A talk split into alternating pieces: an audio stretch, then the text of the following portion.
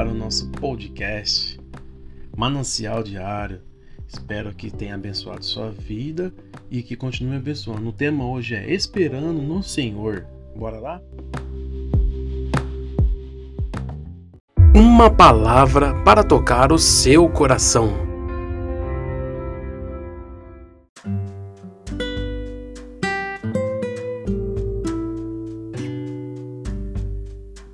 Esperando no Senhor.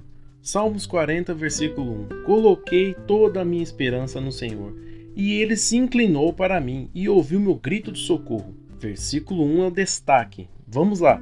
Vivemos numa era marcada por pressa e imediatismo. Queremos tudo para ontem: emprego, casa, carro, saúde, sucesso e tantas outras coisas. Fazemos projetos de vida e queremos a todo custo alcançar cada item da nossa lista pessoal de objetivos. Mais do que isso, queremos que as coisas aconteçam de forma e no tempo que planejamos. Olhando para o versículo 1 deste salmo, um comportamento de total entrega e confiança em um Deus que trabalha trabalha para aqueles que nele confiam. Comportamento esse que caminha na contramão da nossa sociedade atual. afirmação: esperei com paciência, traduzida do hebraico, seria o mesmo que esperando, esperei pelo Senhor. Ou seja, a repetição do verbo esperar é o que chamaríamos de língua na língua portuguesa de pleonasmo, uma figura de linguagem utilizada para reforçar ou enfatizar uma ideia. Muitas vezes em nossas vidas dizemos que estamos esperando no Senhor,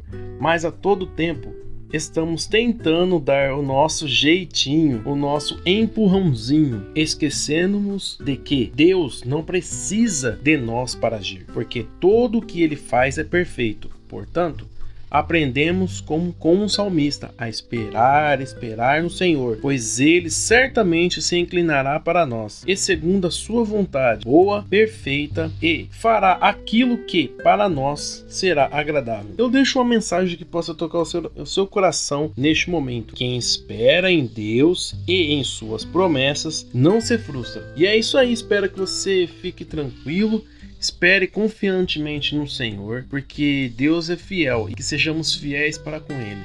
Tenhamos um coração limpo e um coração puro. Que Deus, que Deus abençoe o seu dia, que Deus abençoe a cada dia mais mais a sua vida. Um abraço e até mais, galera. Valeu!